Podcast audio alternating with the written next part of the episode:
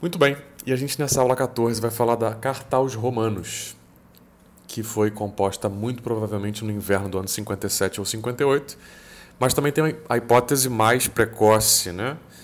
Afirma que poderia ter sido composta no inverno do ano 55 ou 56. Foi escrita de Corinto, no final da terceira viagem missionária, quando Paulo está prestes a partir para Jerusalém, né? E é dirigida a quem? Aos romanos. A vós todos os que estáis em Roma, amados de Deus e chamados à santidade. Não é redundante falar isso, porque a gente está falando de 13 comunidades, né, de 50 mil pessoas, né, reunidas em 13 sinagogas diferentes. Então, todos esses que estão em Roma é muita gente mesmo. Né?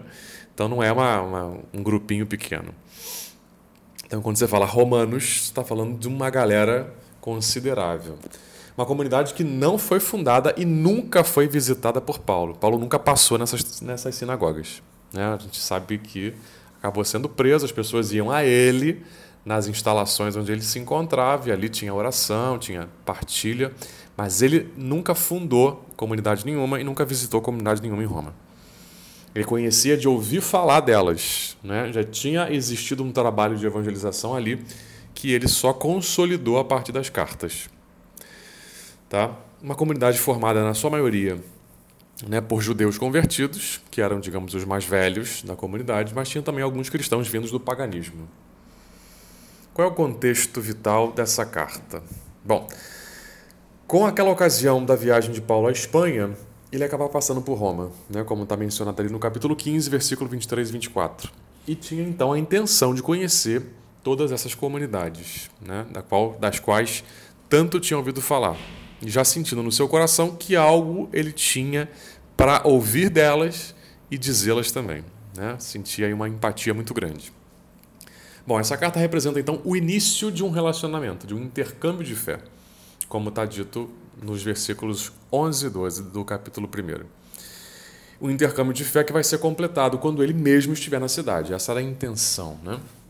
Mas isso acontece né? Ainda que não, não tenha havido visitas, as pessoas foram a ele, ele orou com muita gente e escreveu. Bom, ele não está escrevendo para os romanos para anunciar Jesus Cristo morto e ressuscitado, para fazer o primeiro anúncio da fé. Não é um anúncio querigmático. Tá? Eles já tinham sido evangelizados. Mas ele faz uma carta profunda de reflexão sistemática que não está condicionada a problemas pontuais da comunidade. Ele não está escrevendo para resolver nada como escreveu aos Coríntios. Agora, ainda assim, ele se aproveita da ocasião para falar de alguns aspectos práticos da convivência. Né? Por exemplo, os problemas de comportamento em relação né, aos conflitos internos entre os mais adiantados na fé e os iniciantes, naquilo que se refere à observância da lei. Né? Como tinha judeu, judeus conversos e pagãos conversos, você tem aí diferenças de interpretação e modo de agir. Bom, justamente por esse elemento do judaísmo no coração dessas comunidades, Paulo fala tanto sobre o modo de comportar-se com relação à lei de Moisés. Né? Por parte dos cristãos novatos, que vêm do paganismo, e pelos antigos também, que vêm do judaísmo, que são ali os capítulos de 9 a 11. Bom, ele vai falar então sobre o Evangelho, o Evangelho em si mesmo. Por isso, a profundidade e a amplitude muito maiores dessa carta, que são né, que é incomparável às demais. Ela é muito mais extensa e muito mais teológica, muito mais aprofundada. Essa carta teve uma grande influência no desenvolvimento teológico de toda a igreja, influenciou inclusive a conversão de Santo Agostinho. Foi, digamos, o, o empurrão final para que Santo Agostinho se convertesse. Olha a dimensão e a importância e o impacto gerado por essa carta. O anúncio do evangelho em Roma foi tão importante causou tanta inquietude, tanto contraste com a cultura local né, entre os judeus de Roma, que o imperador Cláudio, no ano 49, mandou expulsá-los todos da cidade. Isso nos faz acreditar que o anúncio do evangelho em Roma não gerou uma acolhida em massa de cristãos, mas foi impactando de modo considerável a vários homens pouco a pouco. Né? Foi aí, é, digamos, fazendo história. Né? A carta foi levada para Roma por Fébio, uma mulher, uma diaconisa da comunidade de Corinto, mais especificamente da comunidade de Sencreas, que ficava em Corinto. Paulo confiou essa missão a ela, né, a importância das mulheres na igreja. E, inclusive, naquela época, eram diaconisas. Né? E aí, vou começar a explicar então a estrutura literária, como é que a carta está dividida, e a teologia da carta, ou seja, quais temas teológicos estão em cada parte da carta. Nos primeiros 11 capítulos, você tem a parte mais explicativa. Do 12 ao 16, você tem a parte mais exortativa, em sentido moral, né, sobre comportamento.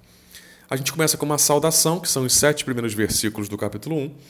Depois do 8 ao 15, você tem a ação de graças, que é bem longa, onde ele, é, onde ele se anuncia aqui, né, onde ele anuncia o grande tema de fundo da carta, que é o Evangelho, que é a força de Deus que se manifesta, né, por meio da qual Deus manifesta a sua justiça e que leva o homem à salvação. O homem, então, refeito por Deus, é justificado.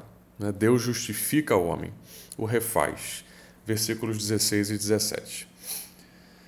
A gente tem o primeiro grande bloco literário, cujo tema é o Evangelho, que vai do capítulo 1, versículo 18 até o 11, no 36. Né? No qual se fala em que o homem não somente superou o vazio do pecado, mas está agora inserido num novo dinamismo que chega ao seu ponto máximo, que é a capacidade de amar em Deus. Né? Amar em Deus e amar a Deus. Amar a Deus com o seu próprio amor. É o ponto ápice aqui para a vida humana. Nos capítulos 9 a 12, você tem o problema dos judeus e a sua falta de aceitação do evangelho. E aí, nesse trecho, em cada uma das subpartes que ele tem, vai se desenvolver o tema do evangelho que leva à salvação e à justificação, tá? Começando com a situação do pecado do 1,18 até o 2 no 16. Você tem aqui uma exposição da situação do pecado na qual se encontram todos os homens. E aí a gente entra na temática, né, na parte dogmática da carta, cujo tema primeiro é a situação do pecado. O homem é de fato pecador. Existe nele uma insuficiência radical, pela qual as suas escolhas, longe de aperfeiçoá-lo, abrem cada vez mais lacunas no seu interior de modo que ao pecar o homem se autolimita. O pecado é a verdade própria de Deus e comunicada ao homem que é sufocada no interior do homem. Então, verdade sufocada. Romanos 1,18. Por causa dessa estranha atitude do homem, que o debilita e o destrói a longo prazo, né, destruindo assim a sua relação com o próprio Deus, o homem não se encontra no seu lugar próprio, no seu mundo próprio. Ele confunde o Criador com as criaturas caindo assim na idolatria e se colocando numa situação vergonhosa. Versículos 26 a 32 do capítulo 1. Os judeus, assim como os pagãos, estão no pecado, nessa situação de insuficiência. Os judeus, por fazerem da lei de Moisés, que foi dada a eles como um dom, um motivo de orgulho próprio, uma espécie de trampolim para projetar o próprio eu. Aí a gente tem a segunda subparte né, dessa primeira grande parte, que é o capítulo 2, 17 até o 5 no 11, onde se faz aqui uma nova exposição sobre o tema do pecado no homem com ênfase na justificação, que supera o pecado e é um dom gratuito de Deus, um dom ao qual o homem se abre pela fé. Romanos 5, do 1 ao 11. E aí, o segundo tema, né, o grande tema forte, é justamente a justificação pela fé. O Evangelho é o que permite ao homem superar essa situação negativa, situação que seria insuperável e crônica caso não existisse o Evangelho. Ao acolher o anúncio do Evangelho, o homem é batizado, convertendo-se em cristão. E isso o liga diretamente a Cristo, né? Por um laço muito íntimo e reverso, onde existe aí uma comunicação do homem para Cristo e de Cristo para o homem. Assim, a morte de Cristo que tem poder para destruir o pecado é transferida ao cristão. E isso o liberta da pecaminosidade. A expressão própria é essa. Além disso, a ressurreição de Cristo também lhe é transferida, né? é também comunicada ao homem em toda a sua riqueza, incluindo assim o dom do Espírito e a filiação divina. Para unir toda essa temática da libertação do pecado e da vida segundo o Espírito no cristão, Paulo usa o termo justificação, de kaiosine no grego. Essa justificação é exatamente um equilíbrio que Deus realiza, né? Que o Deus justo e que justifica, Romanos 3, 26, realiza no interior do homem. Entre aquilo que seria a forma ideal pensada por Deus para o homem, ou seja, a imagem de Deus em Cristo, e a realidade histórica concreta que o homem é capaz de viver. Romanos 8, 29.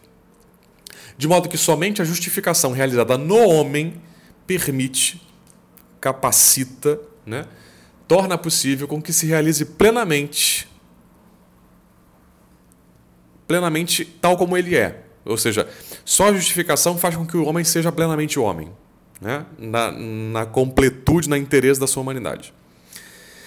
A justificação acontece agora, já no momento presente, mas só inicialmente, de modo que o tão desejado equilíbrio entre o plano de Deus e o seu agir concreto, o agir concreto do homem, somente se dará na vida eterna, né? a nível escatológico.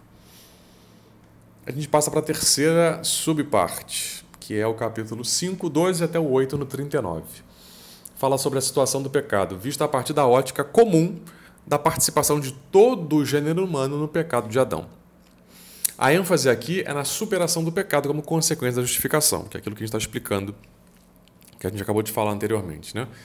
Superação do pecado pela justificação que se dá no batismo. No capítulo 8 se fala do comportamento daquele que foi justificado, o que vive sob a, influ a influência constante do Espírito, que é justamente o terceiro tema, o terceiro grande tema, né?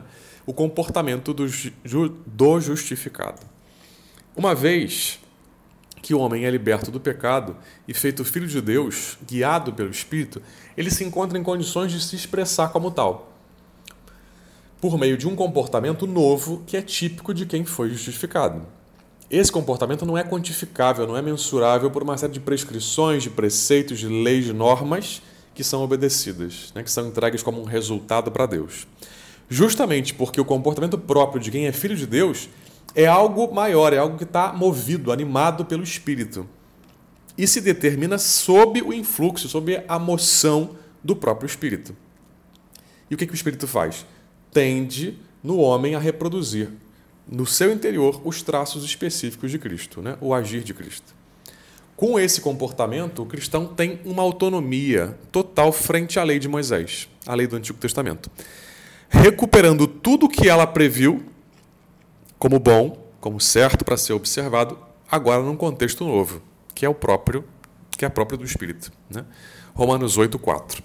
Nós que vivemos segundo o Espírito e não conforme as paixões da carne, podemos praticar a justiça que ordena a lei. E aí o próximo subtema, que vai do 9.11 até o 11.36. O fechamento dos judeus ao Evangelho.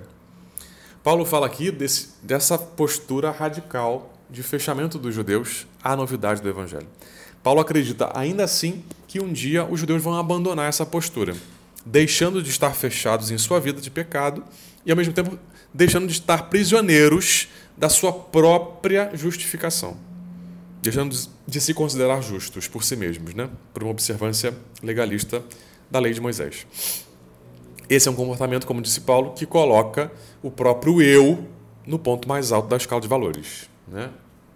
Então eles próprios se auto-justificavam, se sentiam justos. Passando para o segundo grande bloco literário, que vai do 12, versículo 1 até o 15, no 13, aqui a gente nota o que predomina o tom mais exortativo. Né? Paulo vê aqui o evangelho aplicado nas mais diversas circunstâncias, mais diversos aspectos da vida humana. Começa com uma exortação sobre a liturgia da vida, né? viver aquilo que se celebra, 12, do 1 ao 2. E depois ele começa uma grande revisão dos vários aspectos da vida cristã concreta. Né? Você começa então com o tema do amor e as suas implicações, capítulo 12, versículos de 3 ao 21. Da relação do cristão com as autoridades civis pagãs, que tem que ser marcadas por um espírito de colaboração, né? A obediência às autoridades, de fato, é um tema de consciência. E aí vem daí o nosso né, um pai e mãe extensivo as autoridades legitimamente constituídas, capítulo 13, versículos de 1 a 7. Depois vem uma ênfase na obrigação do amor em relação aqui já à vida eterna, né? na perspectiva escatológica. 13, do 8 ao 14. E depois vem o tema dos fortes com relação aos fracos, em questões de fé. 14 até o 15 no 13. Os fortes, graças a uma experiência de vida eclesial mais longa, amadureceram já uma visão de conjunto do evangelho que se aplica à vida. E isso dá condições a eles de se adequarem melhor, né, com desenvoltura, com flexibilidade, sem rigidez, às circunstâncias mais concretas da vida. Por outro lado, os fracos, os iniciantes na fé, não têm essa possibilidade. Então, os fortes têm que andar junto com os fracos e ir se adaptando, né? se adaptando ao ritmo dos mais fracos, para caminhar com eles. Você tem uma parte final desse segundo bloco, que vai do 15, né? capítulo 15, versículos de 14 ao 33, onde Paulo volta a falar de si mesmo, né? das suas atividades, dos seus projetos, interpretando aqui toda a sua vida como um serviço litúrgico feito em prol do Evangelho. E ao mesmo tempo feito através, né, pelo Evangelho, pela graça. No capítulo 16, a gente destaca aqui o grande círculo de amizades e colaboradores que Paulo tinha.